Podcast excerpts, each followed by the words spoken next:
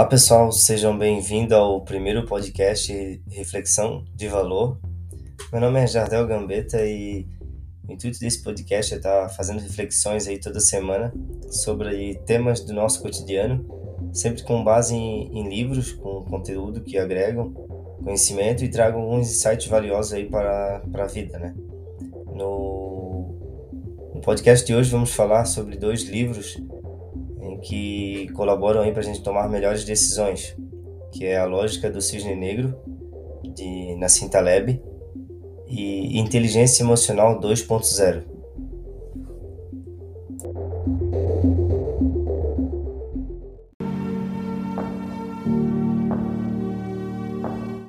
O livro Inteligência Emocional 2.0, ele parte da premissa de que a gente não pode controlar nossas emoções. No entanto, a gente consegue controlar a, as nossas reações após passar por um estado emocional alterado. E a melhor forma que os autores apresentam é treinando né, e habilitando nosso autoconhecimento. Uh, que possa, que a, a, partir disso a gente pode estar tá utilizando a razão para tomar decisões em situações em que o nosso estado emocional possa estar tá, uh, altamente alterado, né? Bom, quando a gente precisa tomar uma decisão difícil ou muito importante na nossa vida, o livro propõe que, se possível, a gente deve esperar e respirar fundo, pensar duas vezes e até mesmo esperar um dia, uma semana ou um mês para ir tomar essa decisão. Porque durante esse tempo a gente pode estar adquirindo novas informações que vão auxiliar nessa decisão. E de fato não vamos estar com, uh, utilizando o emocional para tomar certas decisões, visto que decisões tomadas a partir da razão elas tendem a ser mais assertivas. E mesmo que em certas situações não seja possível esperar esse tempo, né?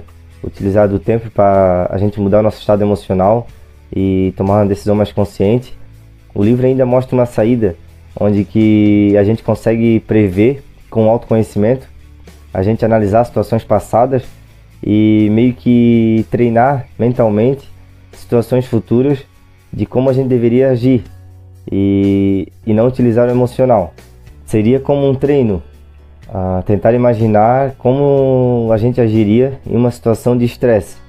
Até para dar um exemplo, uh, podemos analisar uma situação em que um parente próximo, um ente querido, acaba sofrendo mal súbito ou passando mal, em que a rapidez e da tomada de decisão, de de repente estar tá acionando um, uma emergência, um serviço especializado, ou até mesmo estar tá conduzindo essa pessoa até o hospital, vai fazer diferença na vida dela.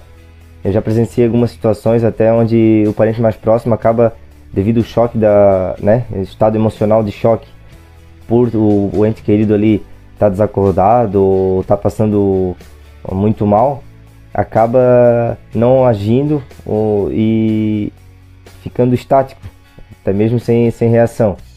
E a gente sabe em diversas situações onde o atendimento médico rápido faz a diferença. E o livro dá essa ideia de que, mesmo que a gente nunca tenha passado por uma situação semelhante, a gente pode estar tá, tá imaginando quando alguém próximo a gente vai estar tá passando mal, o que a gente deveria fazer. Ou seja, já ter meio que no memória muscular, né, um número de emergência que seja, ou alguém que possa avisar próximo a gente e que possa nos auxiliar. É, são uma coisa muito, é, são atitudes simples, mas que pode fazer a diferença para quem está de fato ali sofrendo, né, ah, tendo algum alguma situação de emergência. A questão é que muitas pessoas, por nunca ter passado por um choque emocional ah, que de fato altera a reação, uma simples atitude como acionar um, a emergência acabam travando ou acabam né, ficando a pessoa estática e prejudicando o, a, o ente querido. O livro Inteligência Emocional 2.0 ele é um livro que ele ajuda muito assim quem tem problemas de acaba tendo problemas da, relacionado ao estresse, problemas no sistema nervoso e ele enfatiza muito a parte em que a gente deve focar e tentar treinar uh, em atitudes ou decisões que dependam da gente E nas situações e, e acontecimentos que de nada a gente pode fazer, a gente não tem por que se preocupar, né? Focar nessas atitudes onde que a gente faça diferença. E quando depende do outro, de atitude de, de outra pessoa, uh, treinar para que não acabe afetando nosso emocional. Porque de fato a gente não pode fazer nada além do que se estressar ou se preocupar, né? Quando não depende da gente. E puxando esse gancho, o segundo livro até, a lógica do cisne negro, ele até voltando para a parte onde gente, o que a gente pode fazer, né? Aí ele já foca mais no que a gente está sob nosso controle. E, e linkando com o primeiro livro, está sob nosso controle, tomar decisões e imaginar o do que pior pode acontecer. Até tem uma, uma parte do livro para falar na íntegra. Nunca conhecerei o desconhecido, pois por definição ele é desconhecido. No entanto, posso tentar imaginar como ele poderá me afetar e devo basear minhas decisões em torno disso. Ou seja, aqui o autor quis dizer que a gente não consegue prever qual vai ser o resultado das nossas decisões. Porém, a gente consegue tentar imaginar o que de pior pode acontecer tomando aquela decisão.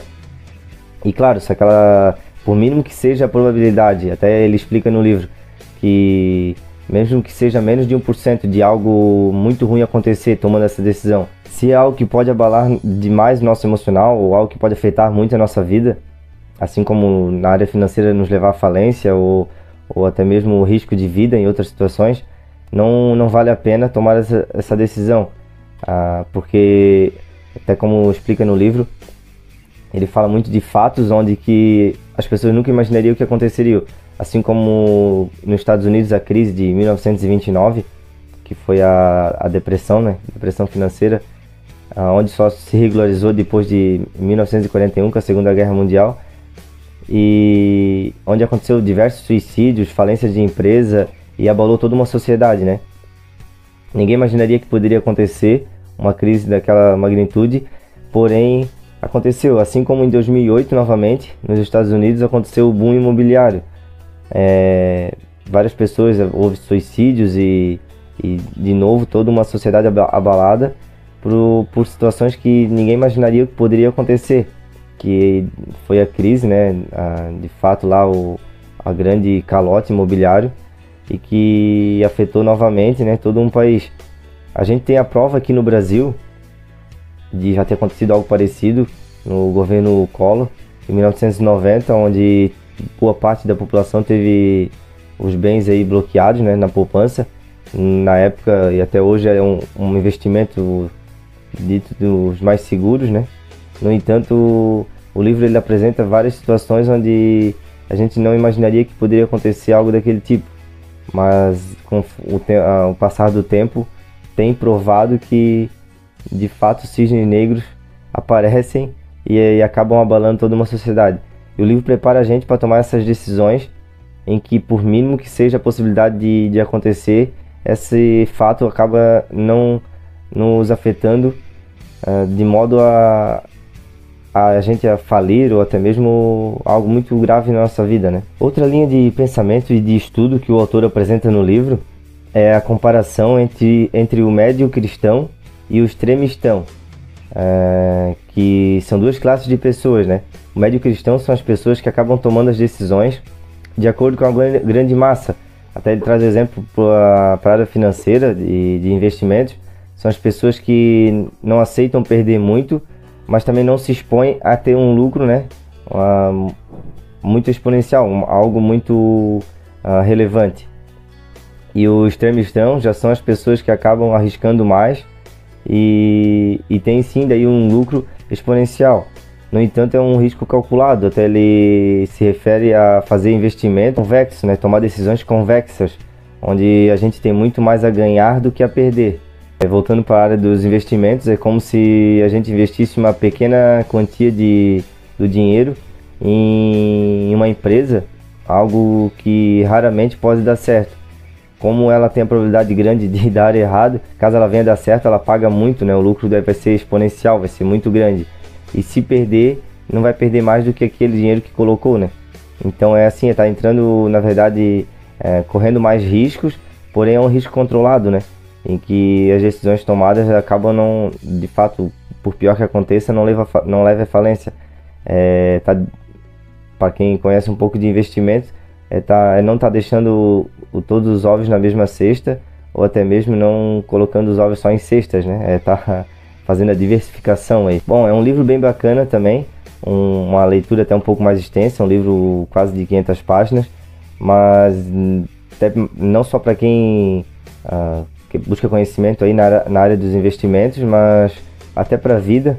É um, um livro aí que abre um horizonte aí de, de opções e, e nos ajuda muito a tomar melhores decisões.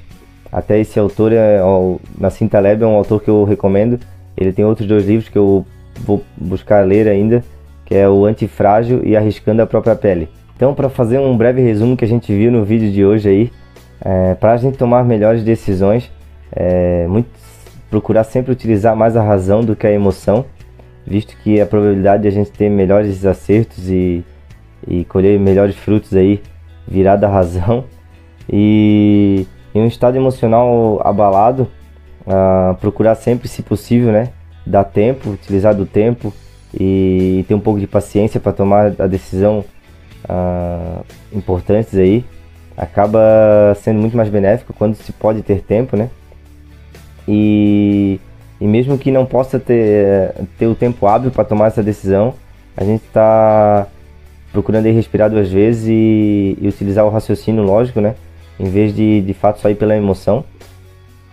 E ao tomar decisões importantes aí que podem impactar na nossa vida, uh, tentar imaginar aí o que de pior pode acontecer em cada decisão e se for algo aí que de fato impactante aí, por mínimo que possa ocorrer se for dar errado, impacte muito em nossa vida, tentar uma segunda opção aí, tomar decisões diferentes.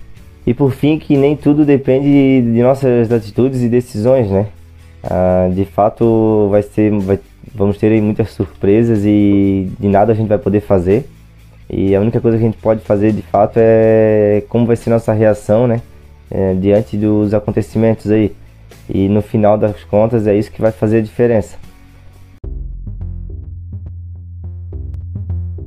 Por hoje era isso então, pessoal. Gostaria de agradecer quem ficou até o fim do áudio e ficar o convite aí para estar tá acompanhando toda semana uma nova reflexão, trazendo sempre um, um ótimo livro aí, um bom livro para que esteja agregando conteúdo aí, conhecimento para nossa vida. E acompanhe também Reflexão de Valor em, no canal do YouTube vídeo novo toda semana e nas redes sociais. Tem um blog também da Reflexão de Valor, uh, com o link na descrição. E um abraço e até a próxima. Thank you.